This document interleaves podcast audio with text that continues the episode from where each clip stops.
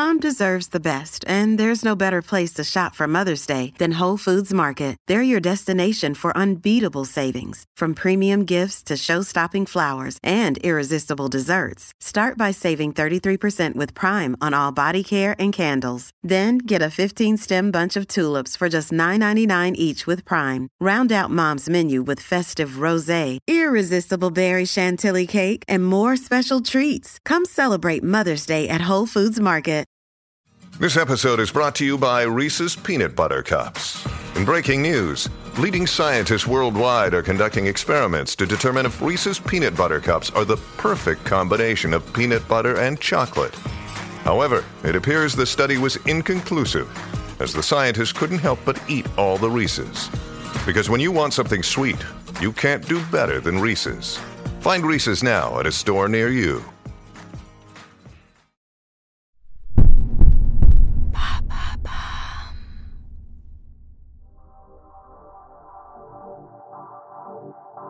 Bonjour, je m'appelle Alice Vacher et avec l'agence de podcast Bababam, nous avons décidé de lancer l'empreinte.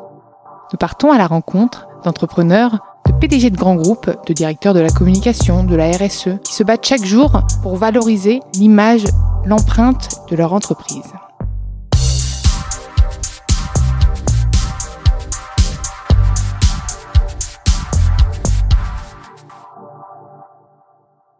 Dans ce nouvel épisode de l'empreinte, j'ai le plaisir d'accueillir Lucie Bache, la, fondatrice de Too Good To Go. Bonjour Lucie. Bonjour. Je suis ravie de t'accueillir dans l'empreinte. Avant de nous parler de Too Good To Go, du concept aussi, j'ai envie de revenir sur toi, ton parcours scolaire, euh, même professionnel, avant de, avant de lancer ta start-up. Mhm. Euh, alors moi, à l'origine, je suis ingénieur. Euh, j'ai fait j'ai toujours été très bonne à l'école, euh, des bonnes notes, euh, tout qui va bien. J'étais forte en maths et en physique à la fin du lycée, donc on m'a dit fais prépa. En fait, tout simplement, comme beaucoup d'entre nous, j'avais aucune idée de ce que j'avais envie de faire, et du coup, j'ai eu vraiment cette euh, cette envie de garder un maximum de portes ouvertes. Et du coup, effectivement, je me suis retrouvée en prépa ingé. Euh, deux ans de d'intense euh, maths, physique, de euh, on n'a plus de vie sociale. notre sortie de la semaine, c'est d'aller à la Bibli. Et mais hyper intéressant, hyper challengeant. Je, je dis souvent que j'ai l'impression que j'avais jamais réfléchi de ma vie avant d'arriver en prépa. Euh, parce qu'en fait, on te pousse à fond et euh, toi qui as toujours été premier de la classe, bah, en fait, tu te retrouves avec tous les premiers de la classe de toutes les autres classes et du coup, bah, d'un coup, t'es plus premier. Et du coup, tu te remets vachement en question. Euh, donc, euh, hyper expérience très intéressante à la fois personnelle et, et à la fois en termes de, de réflexion. et après, c'est les concours. Donc, c'est trois semaines de concours hyper compliqués et ensuite, t'intègres une école. moi, j'ai eu la chance d'intégrer l'école centrale à Lille. et après, là, c'est trois ans sur un campus avec tous tes potes. Euh, tu as travaillé et donc maintenant il s'agit de euh, bah, plutôt euh, t'impliquer dans les associations. Euh, moi j'ai beaucoup, je me suis beaucoup impliquée dans les associations. À la fois j'organisais le gala de l'école et, et le forum rencontre aussi où on organisait des rencontres entre les étudiants et les, et les entreprises. Et ensuite, à la sortie de ça, je suis partie faire un double diplôme en logistique et supply chain en Angleterre. Et à la fin de, de mon double diplôme, j'ai passé des. Je, je, suis rentrée en graduate programme chez Nestlé. Tu savais déjà ce que tu voulais faire ou pas du tout? Ou franchement, tu, tu, te laissais. Euh, non, typiquement, même, même l'école centrale, c'est une école hyper généraliste euh, et c'est ça qui me plaisait. Donc, on, plus, on forme plus des project managers à comprendre les différentes spécialités plutôt que des experts euh, très euh, ouais, qui pousse vraiment une spécialité. Moi, j'avais vraiment envie de rester polyvalente au maximum. Euh, et, euh, et, par contre, l'alimentation, c'était vraiment le sujet qui m'intéressait énormément. Ouais. Et Nestlé, du coup, pour ça, parce que pour toi, c'était une marque qui t'inspirait ou pas? Alors, je dirais pas que c'était une marque qui m'inspirait. Je dirais que c'était euh, c'est le world class manufacturer. Et mm. quand tu es intéressé par l'alimentation et que tu es sélectionné par ce process super difficile, parce qu'il y avait quand même 13 étapes pour rentrer chez Nestlé. Et en fait, c'était rigolo parce que au début, je me suis, je l'ai un peu, j'ai un peu postulé comme ça par hasard. Et finalement, quand tu te rends compte que le process est très très sélectif, bah t'as encore plus envie de l'avoir en fait quand t'es un peu euh, t'aimes bien le challenge toi. Exactement. Et du coup je pense que je me suis un peu laissée attraper par ça où bah j'ai été prise et je me suis dit euh, bon bah forcément euh, enfin je peux même pas on refuse pas une mode comme ça quoi. Euh, et donc finalement j'ai rendu mon mémoire de, de master euh, le 31 août et j'ai intégré Nestlé le 1er septembre. Donc j'ai vraiment pour y faire quoi du coup? filé pour du coup, être euh, en charge de l'amélioration des process dans les usines de production. D'accord, donc de l'optimisation, quoi. De l'optimisation, ce qu'on appelle de l'amélioration continue, où en gros, euh, j'ai fait euh, cinq usines différentes produire du pet food, de l'eau, des capsules de café, des Kit Kat, des céréales tous les produits du portfolio Nestlé dans des petits villages d'Angleterre paumés au milieu de nulle part. J'étais, tu vois, c'est typiquement, moi je suis hyper parisienne. Euh, j'ai passé toute mon enfance à Paris, euh, dans le quatrième arrondissement. Euh, tu vois, il n'y a pas plus cliché que mon enfance. Et, et j'avais vachement l'envie de me de sortir un peu de tout ça.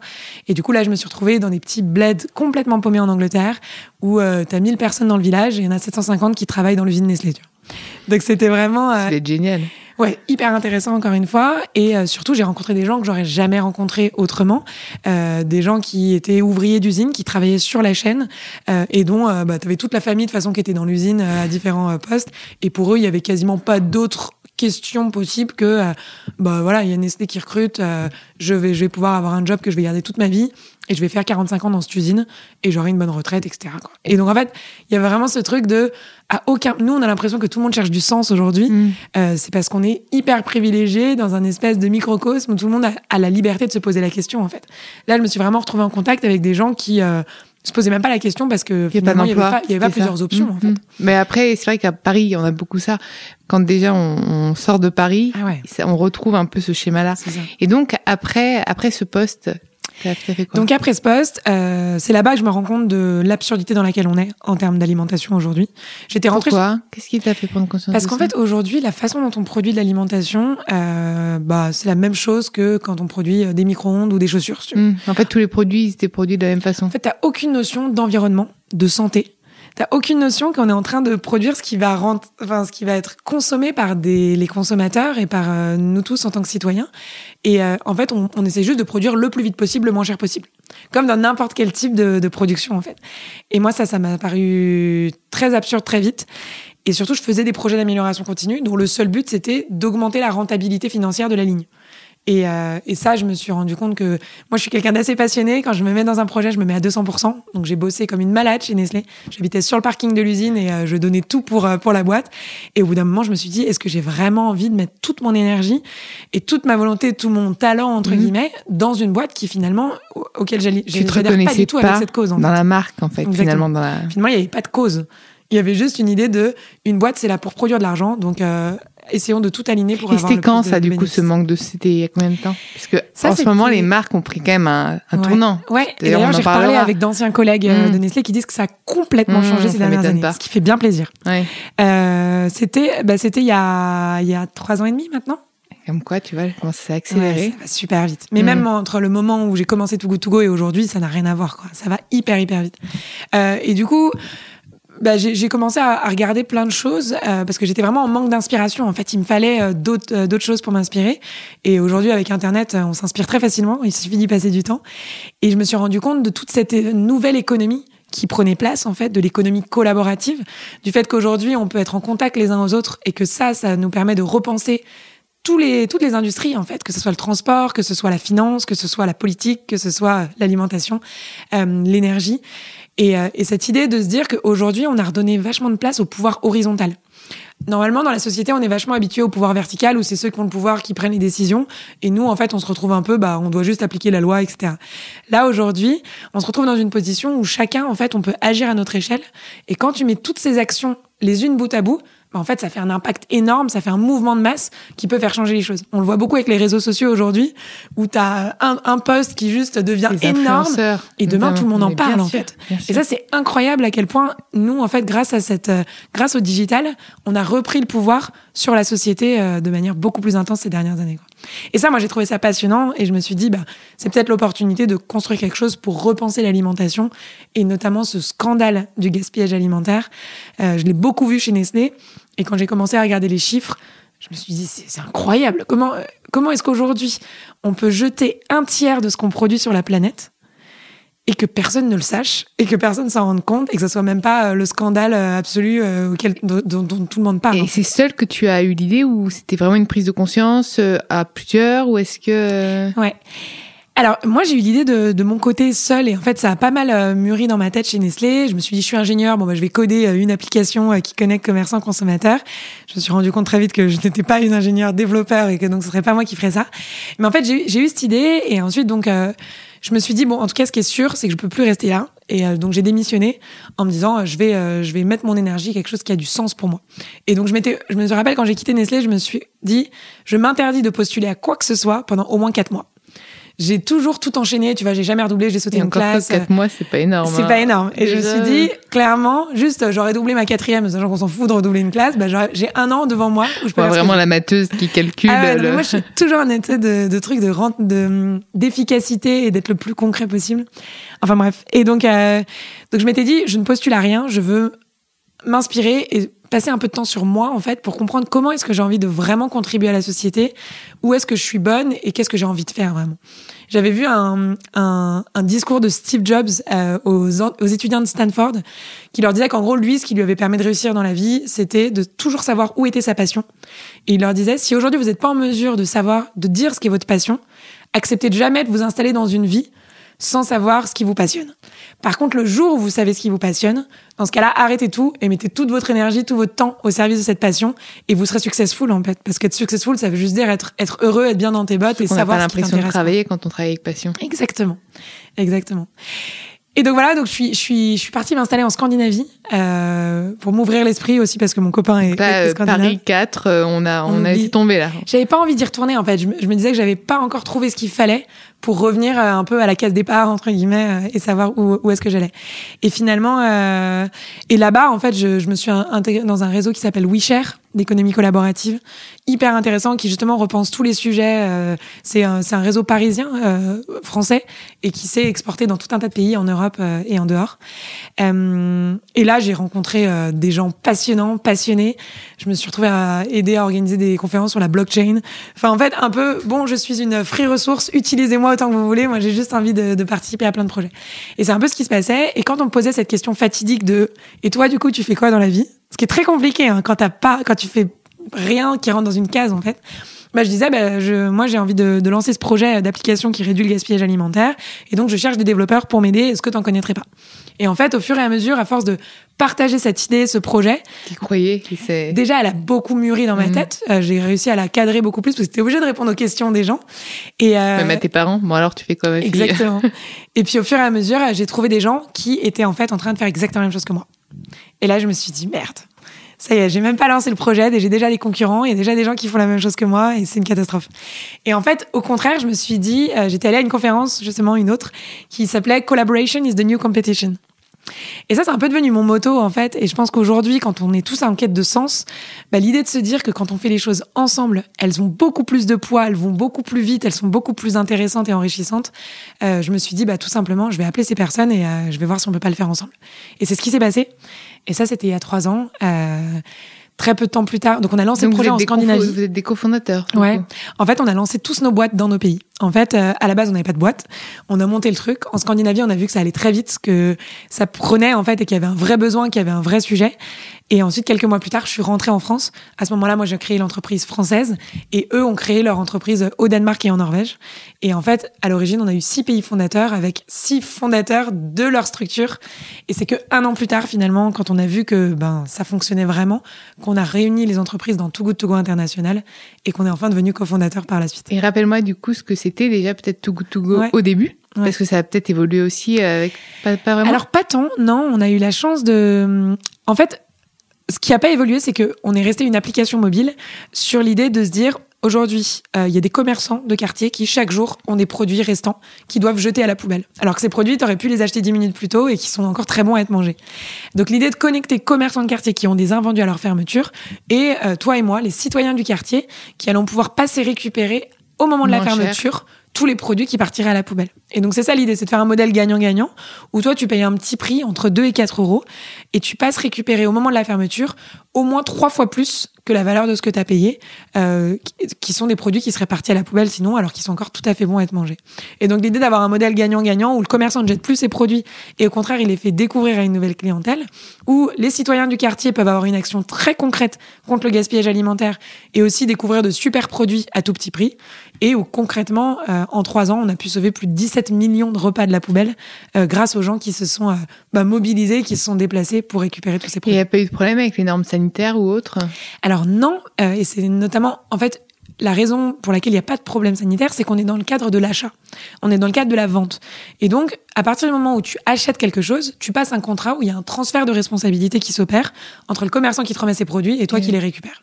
Exactement de la même manière que quand tu achètes transparent et que tout est. C'est ça. À partir du moment où tu achètes euh, un poulet à la boucherie, tu prends la responsabilité au moment où tu récupères le poulet. Mm. Le boucher il doit s'assurer que euh, tu l'as, qu'il est, enfin qu'il est encore en parfait état au moment où il te le vend.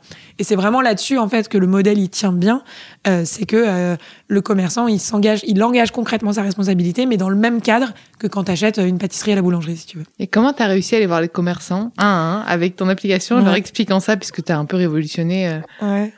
Bah, j'ai, ça, c'était un peu à la force de l'âme, j'ai envie de dire. il y en a qui ont refusé. Ah bah oui, toujours. Oui. Ah bah, il y en a Et pourquoi ils préfèrent jeter? Il y en a beaucoup qui m'ont dit qu'ils croyaient pas en fait qui m'ont dit, euh, écoutez, euh, ça fait 40 ans que je jette, ça fait partie de mon métier de jeter maintenant. Et, euh, et en fait, pas parce que... En fait, ils sont, ils sont très agacés parce que beaucoup de gens croient que euh, tous ces gens, ah, ils sont horribles, ils jettent, etc. En fait, non, c'est juste qu'il n'y avait pas de solution jusqu'à maintenant. Et quand on a beaucoup d'associations en France, c'est le tissu associatif le plus dense. Mais en fait, ce qu'il faut bien comprendre, c'est que les associations, elles n'ont pas les ressources nécessaires pour passer chez tous les boulangers de quartier euh, de Paris, euh, récupérer exactement à l'heure où ils ferment tous les produits et les redistribuer derrière en fait. Ça c'est ce que nous on, très simplement on pense ça, mais en fait ça n'existe pas. Et aujourd'hui les associations elles se concentrent vraiment sur les gros volumes où elles vont pouvoir passer de manière flexible etc. Et puis de donner ça elles n'ont pas le droit en, en... Ça dépend des produits. Ça Il y a énormément de produits qui sont interdits aux dons effectivement. Tout ce qui est pâtisserie, tout ça. Tout ce qui est pâtisserie, hein. tout ce qui est à base de crème, crème mais aussi tout ce qui est euh, viande et poisson. C'est très Mmh, compliqué. oui, oui, oui. Et puis derrière, il faut respecter la chaîne du froid pour énormément de produits. Euh, Il y a beaucoup d'associations qui ont des camions, mais qui n'ont pas de camions frigorifiques, par exemple. Donc Mhm. elles vont prendre qu'un certain type de produit. Et donc effectivement, je me suis bien rendu compte à ce moment-là que c'était un problème très compliqué et que d'une part, il fallait leur trouver une solution très flexible à ces commerçants, mais aussi une solution qui leur prenne le moins de temps possible. Et c'est là qu'on a conçu l'idée du panier surprise en se disant, en fait, moi, la promesse que je faisais aux commerçants, c'était que ça serait aussi simple que de jeter. C'est-à-dire qu'au moment de leur fermeture, au lieu de vider leurs étagères et de tout mettre dans un grand sac poubelle, eh ben aujourd'hui, ils le mettent dans six paniers surprises que les utilisateurs vont venir récupérer. Et cette idée de panier surprise, en fait, c'est que quand tu payes 4 euros sur l'application, tu sais jamais exactement ce que tu vas récupérer, mais tu sais que tu vas Préviens quand même les récupérer- véganes qu'il y a de la viande dans leur. euh, Ouais, clairement. Euh, et, euh, et, mais tu sais que tu vas récupérer environ 12 euros de produits à la boulangerie. Si t'es vegan, typiquement, bah achète un panier surprise de chez le primeur, Hmm. parce que là t'es sûr que T'as pas de risque. après, moi, je suis végétarienne personnellement aussi. Et ce qui est, ce qui est, ce qui est très sympa avec le concept, c'est qu'en fait, tu récupères un panier surprise où il y a plein de choses. Et du coup, moi, oui, ça m'est déjà arrivé de récupérer euh, des sandwichs au jambon, par exemple. Oui, mais tu Et les, tu je vais les distribuer, je vais les Mhm. donner, je vais euh, rentrer chez moi et les partager avec mes amis. Et donc, il y a aussi toute cette notion de, de partage et de se dire, bah oui, j'ai eu ça et, euh, et en fait, c'est pas grave. Et à moi de faire ma petite mission pour la porter euh, jusqu'à mon WeShare. estomac. Exactement. Et du coup, euh, comment Alors, au début, donc, t'as été voir les commerçants, mais été voir des retailers aussi. Ouais, alors j'ai d'abord commencé par les commerçants de quartier. J'ai commencé par euh, le petit boulanger, le primeur. Je fais tous les petits les petits commerçants de- du quatrième arrondissement justement.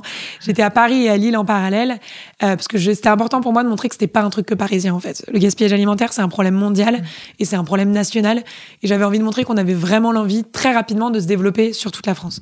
C'est ce qu'on a fait rapidement. Euh, mais donc au début c'était clairement j'étais sur mon vélo et je tapais à la porte de tous les commerçants. Alors ce qui est très compliqué c'est de trouver le responsable, celui qui va pouvoir prendre la décision et ensuite c'est de le convaincre. Euh, très rapidement, au bout de quelques mois, j'avais réuni une cinquantaine de commerçants. Quand je dis je, c'est assez injuste, j'avais plein de gens qui m'aidaient en fait. Et c'était Oui, parce que peut-être que eux-mêmes se sentaient un peu ambassadeurs euh, ah de mais cause. complètement. Et Ça en fait, génial. Too Good To Go, c'est complètement monté là-dessus. C'est des gens qui m'ont appelé euh, à Bordeaux en disant ah c'est génial, vous faites ça à Paris, est-ce que moi je peux aider? Et en fait, j'ai Too Good To Go, c'est vraiment monté sur plein de bénévoles qui m'ont aidé. Beaucoup d'étudiants qui m'ont dit ah ben moi le tout le samedi euh, je vais passer euh, mon samedi à démarcher etc et euh, je leur envoyais des flyers et, et, et ils y allaient.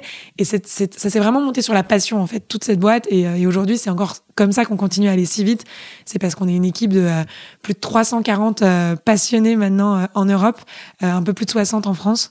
Et, et c'est ça qui nous fait tenir et c'est ça qui nous permet d'aller si vite. Et donc, les retailers, comment t'as fait après? Et donc, que pardon. les, les, les- les petits. Et donc les retailers, on a, on a commencé à les approcher au bout de... Alors, en octobre 2016, donc l'appli, on l'a lancé en juin 2016. En octobre 2016, j'ai gagné le Carrefour Food Waste Challenge. Donc c'était Carrefour qui me remettait un chèque de 5000 euros. Pour moi, c'était le monde à l'époque. Ça veut dire que j'allais arrêter de payer les flyers euh, de ma propre poche. La euh, RSE, du coup. Bertrand Swiderski. Exactement. Ah bah Bertrand Bertrand. Bah. on, l'a eu dans le, enfin on l'a ou on l'aura dans le podcast en fonction de la diffusion. Ah, il est top Bertrand. Bah du coup c'est devenu ah bah, mon. Bertrand à chaque fois que je parle de lui dans tous les podcasts il est cité. Alors. Ah non mais il est hyper impliqué sur tous les sujets. On se parle sur WhatsApp tous les deux jours. Ah bah, Et euh... mais donc voilà donc à ce moment-là je me suis rendu compte en fait il y a vraiment quelque chose à faire aussi avec la grande distribution parce que c'est beaucoup plus compliqué dans une dans une dans un carrefour de, de 400 mètres carrés de 4000 mètres carrés euh, et, et, et en fait Aujourd'hui, c'est les plus gros volumes de Too Good To Go, c'est la grande distribution qui s'y sont mis à fond. Aujourd'hui, par exemple, Carrefour, ils ont un énorme plan de transition alimentaire. Euh, et en fait, toutes les enseignes de la distribution aujourd'hui, elles ont des objectifs de réduction du gaspillage alimentaire. Et donc, très rapidement, on s'est on, on, s'est installé chez Leclerc, euh, Monoprix, Casino, etc. Mmh, mais je travaille en RSE chez Carrefour et c'est très très compliqué. C'est très compliqué, mais c'est un problème qui est compliqué le gaspillage alimentaire. Hein. C'est pas par gaieté de cœur que euh, on jette 16 euh, milliards de dollars chaque année dans le monde en fait. C'est juste euh, incroyable. Donc, et donc, donc tu as gagné ce challenge avec Carrefour. C'est ça. Et ensuite, on est rentré. Donc, l'idée du challenge, c'était du coup d'implanter Too Good To Go chez Carrefour. Et ensuite, on est suivi, je pense, un an et demi de discussions avec le service juridique qui ont juste re-questionné toutes les petites phrases et points euh, de Too Good To Go euh, jusqu'à ce que bah, là, en début d'année, on puisse enfin signer le contrat avec Carrefour et commencer à, à déployer euh, largement. Et du coup, avec quel retailer tu travailles? Bah Aujourd'hui, on travaille avec tous. Euh, en fait, il y a vraiment... Euh, tout le monde s'est impliqué. Pas, pas exactement tous, en fait. On travaille avec tous les retailers, sauf Aldi et Lidl aujourd'hui. Non, ça a pris énormément de temps. Euh, pour être tout à fait honnête, il y, a des, il y a des groupes qui sont beaucoup plus flexibles aussi, avec qui on a pu vraiment pu commencer. Notamment euh, quand euh, il y a des, des magasins franchisés aussi ça va beaucoup plus vite, ils sont beaucoup plus flexibles, ils sont beaucoup plus agiles. Euh, mais après, c'est vraiment aussi la force d'un groupe de cette taille avec aussi beaucoup d'intégrer, c'est que ils peuvent vraiment faire changer les choses. Et donc, quand tu, me demandais si beaucoup de choses avaient changé, ce qui a changé aujourd'hui surtout, c'est qu'on a pris conscience de l'impact beaucoup plus global qu'on pouvait avoir. En fait, aujourd'hui, Too Good To Go, c'est plus juste une application mobile qui réduit le gaspillage alimentaire. C'est devenu une communauté, une autorité de lutte contre le gaspillage alimentaire et on prend la parole sur beaucoup plus de sujets euh, où on veut vraiment en fait être l'acteur central, fédérateur des différents acteurs de la chaîne alimentaire pour avancer sur des sujets très concrets. Typiquement, là, notre premier combat, c'est euh, les dates de péremption. On s'est rendu compte via Too Good To Go, via l'application, que les gens comprennent pas les dates de péremption aujourd'hui. Comment tu fais la différence, toi, en tant que consommateur, entre à consommer de préférence avant le et à consommer jusqu'au? En fait, c'est juste euh, beaucoup trop, beaucoup trop pas clair. Et du coup, euh, bah, on essaye d'avancer avec nos partenaires distributeurs, mais aussi les industriels, euh, des Danone, des Unilever, et avec le ministère les ministères de l'alimentation, de la transition écologique, euh, le ministère même de l'économie, pour concrètement aller proposer des actions très concrètes au gouvernement et aux différents acteurs pour vraiment faire évoluer les choses et que typiquement les dates de péremption qui sont responsables de 10% du gaspillage alimentaire en Europe, eh ben on arrive à les, à à sensibiliser tout le monde et à les faire mieux comprendre par euh, chacun d'entre nous. Et il y a des concurrents, non? Alors les concurrents, ça hein. commence depuis janvier 2019. Là, Comment ils se positionnent? Est-ce qu'il y a des choses qui, qui, sont un peu différentes ou pas? Comment toi, tu arrives aussi à maintenir le cap avec euh, plusieurs choses euh, Nous, on a vraiment ce cette importance de la simplicité, que ce soit pour le commerçant, que ce soit pour le consommateur. Je parlais du panier surprise tout à l'heure. Euh, ça, nous, c'est on n'y coupera pas en fait. Et oui, il y a des gens qui disent ah mais j'aime pas choisir, etc. Bon, c'est pas grave, euh, va acheter ton ton pain en direct euh, du, coup. Mais euh, nous, ça on y tient beaucoup parce que notre promesse c'est la simplicité auprès des commerçants. nos concurrents l'ont beaucoup moins. Ça va être, tu faut que tu prennes une photo de ton produit. C'est plus user. Voilà. Alors que nous, on compte sur les citoyens pour hmm. faire la démarche et pour y aller. Et on veut simplifier. Nous, on, s'adresse aux commerçants avant tout. Nous, on veut trouver une solution pour que les hmm. commerçants arrêtent de jeter. Et après, les consommateurs à eux de se bouger pour permettre de réduire le gaspillage alimentaire. Et ça, je pense que ça marche parce qu'aujourd'hui, on est tous en quête de sens. Et en fait, pour moi, ce qu'on vend aux consommateurs en utilisant Togo Togo, c'est juste ce truc de, bah, ça fait sens, en fait. Et ça fait trop plaisir de se dire que là, tous les produits que j'ai récupérés, ils seraient partis à la poubelle sans moi et je viens vraiment de les sauver de la poubelle, en fait. Tu, tu connais un peu le nombre de, de produits sauvés ou pas avec Togo Togo Eh ben, là, je le disais, depuis le, depuis le début de l'aventure, du coup, en Europe, on a sauvé 17 millions de repas. 17 millions de la poubelle. Et là, chaque jour, en France seulement, on sauve plus de 30 000 paniers repas de la poubelle. Et ça, en fait, tu te dis, euh, waouh, quand tu imagines 30 000 paniers, que tu les mets bout à bout, ou même que tu les imagines dans des camions poubelles, c'est énorme, en fait. C'est euh, incroyable. Et en fait, quand tu compares ça aux 10 millions de tonnes de produits qu'on jette chaque année, en fait, c'est rien du tout. Et c'est là où moi, ça me donne une énergie folle de se dire, on sait que ça fonctionne, mais il faut qu'on aille beaucoup plus vite, il faut qu'on aille beaucoup plus loin, et on a encore tellement de choses à faire pour, euh, pour réduire le gaspillage alimentaire en France. Quoi. Toujours besoin de challenge. Hein. Ouais, clairement. et le nom, est-ce que toi, tout ce qui est euh, naming, branding, etc., ça te parle? C'est toi qui as eu l'idée ou pas du tout du nom? Non. Moi, je, je, j'ai cette force où je connais mes limites, on va dire. C'est-à-dire que je sais les sujets sur lesquels j'ai envie de me mettre à fond et sur lesquels je, je peux apporter de la valeur. Et je sais très clairement aussi les sujets sur lesquels il faut pas que j'apporte de la valeur parce qu'elle sera juste mauvaise. Et typiquement, tout ce qui est marketing, branding, euh, je peux le communiquer parce que tu vois, tout Good To Go, ambassadrice, toi. Exactement. Mais si tu veux savoir comment le logo doit mmh. être, euh, comment le nom doit être, euh, comment est-ce que les personnages doivent, à quoi ils doivent ressembler. Tout ça, en fait, aujourd'hui, il y a des gens géniaux dans Togo Togo qui s'en occupent et ils savent très bien que c'est eux les experts, en fait. Et donc là, on parlait justement euh, d'ambassadeurs de marque et puis même d'influenceurs tout à l'heure. toi, tu, tu penses influencer aussi les messages de, de ta marque? Est-ce que est-ce qu'il y a d'autres ambassadeurs que toi? Est-ce que tous les employés portent le message? Est-ce que les commerçants sont ambassadeurs? Comment aujourd'hui tu fais rayonner Too Good To Go? Écoute, on parle beaucoup d'influence en ce moment, c'est intéressant. J'ai été élue euh, prix de la femme d'influence en 2018, eh ben, quand même. Je, tiens à je crois que j'avais vu en plus. et c'est vrai que du coup, il y a eu beaucoup la question de ça veut dire quoi en fait influencer? Et euh, nous, c'est vrai que nous, notre mission d'entreprise, euh, c'est d'inspirer et d'engager chacun à passer à l'action pour réduire le gaspillage alimentaire. Donc il y a vraiment, oui, pour moi, cette notion d'inspiration, elle est hyper importante parce que c'est vraiment montrer à chacun qu'aujourd'hui, il y a des solutions. Et que oui, on est dans un monde où il y a énormément de non-sens, mais là, on est passé au moment où bah, il y a plein de solutions qui se créent et à nous de, de prendre les choses en main et d'agir euh, pour réduire notamment le gaspillage alimentaire. Euh, on se pose beaucoup cette question. Oui, je suis très ambassadeur de la marque et je pense que Aujourd'hui, quand tu as euh, une entrepreneuse femme, euh, il y a la tech, il y a l'environnement, il y a l'hypercroissance. Du coup, il y a plein de sujets en fait qui font que bah on a euh, tu vois depuis le début de l'année, on a eu plus de 1000 parutions presse chez Too Good To Go au bout de trois ans. Moi, au début, quand j'ai commencé et qu'effectivement, on avait eu énormément de presse, tout le monde m'avait dit, vous allez, vous allez voir, ça dure neuf mois et après, vous êtes plus le petit nouveau et euh, il va vous falloir des agences euh, de presse, etc. Aujourd'hui, on fait tout en interne. Euh, on a, on a une personne qui gère la presse. Elle fait un boulot incroyable chez Too Good To Go. Mais, mais, mais en fait, effectivement, on a réussi à, à prendre une position de plus en plus grande sur le sujet.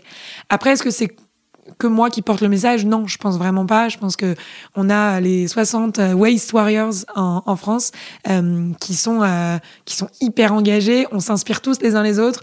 Il y a une des filles qui avait un scooter quand elle est arrivée chez Too Good To Go. Maintenant, elle est passée au vélo électrique en moins de trois semaines. Euh, on descend tous aller chercher nos repas avec nos Tupperware. On se challenge tous, en fait, au quotidien. Euh, et du coup, c'est hyper intéressant parce que beaucoup de gens, tous les gens qui rejoignent Too Good To Go, c'est pour que leurs valeurs personnelles ils puissent les honorer euh, dans leur dans leur job. Et c'est vraiment ce qui se passe. Et, euh, et, je pense que ce que je dis tout le temps c'est que la passion elle est contagieuse en fait. Et si tu peux euh, bah, en parler à tous tes potes et on s'envoie tous les messages de nos potes qui disent bon c'est bon je me suis acheté un Tupperware t'es contente etc et ça c'est génial il y en a qui ont fait des challenges de jours sans viande ou pas? Bon, il y a déjà la moitié de la, boîte qui est végétarienne. euh, c'est même plus, on est, on est bien au-delà euh, de, on est vraiment les, les bons bobos écolos euh, assez, assez loin. Quoi. Et toi, comme t'aimes le challenge, c'est quoi les prochaines étapes, les prochaines challenges pour To Good To Go? Bah, c'est, euh, alors des challenges, il y en a plein. Le challenge aujourd'hui, c'est vraiment de les prioriser, de se dire dans quelle direction on va. D'une part, aujourd'hui, on a 9000 commerçants dans toute la France. on pense qu'il y en a plus de 160 000 qui pourraient avoir besoin de nous. Donc quand je te dis qu'on est au tout début de l'aventure, euh, c'est vraiment le, cas. On n'a même pas 5% de, de ce qu'on pourrait faire. Euh, mais ensuite, là aujourd'hui, on a commencé par la distribution. En fait, le gaspillage alimentaire, c'est au niveau de toute la chaîne alimentaire qu'il y en a. Moi, j'en ai, je l'ai vu chez Nestlé. Aujourd'hui, 30% du gaspillage alimentaire, c'est chez le consommateur, c'est chez nous. C'est vrai, j'avais lu ça aussi. Hmm. Donc ça, c'est pareil. Comment est-ce qu'on a pu s'installer dans des habitudes de vie, dans des routines où on jette 30% euh, des 10 millions de tonnes qui sont jetées chaque année en France? Donc, il y a vraiment un challenge sur les consommateurs. Euh, donc là, on bosse beaucoup là-dessus sur comment est-ce qu'on va aller sensibiliser le consommateur. Comment est-ce qu'une fois que tu récupères ton panier Too Good To Go, tu prends conscience de tout un monde, de toutes les habitudes dans lesquelles tu es installé aujourd'hui et comment tu peux les faire évoluer. Euh, et puis après, donc ça c'est sur toute la partie gaspillage alimentaire. Moi je suis aussi beaucoup impliquée sur la partie développement international. Euh, Aujourd'hui on est dans 12 pays. Euh, demain on pourrait être sur... Moi l'idée c'est de monter un mouvement mondial de lutte contre le gaspillage alimentaire. Donc quand est-ce qu'on sort d'Europe aussi? Enfin toutes ces questions qui, reviennent beaucoup. Et puis après aujourd'hui on parle de gaspillage alimentaire. le gaspillage des ressources, il est bah, sur toutes les industries aujourd'hui comment est-ce qu'on peut aller potentiellement dans cette direction-là aussi par la suite.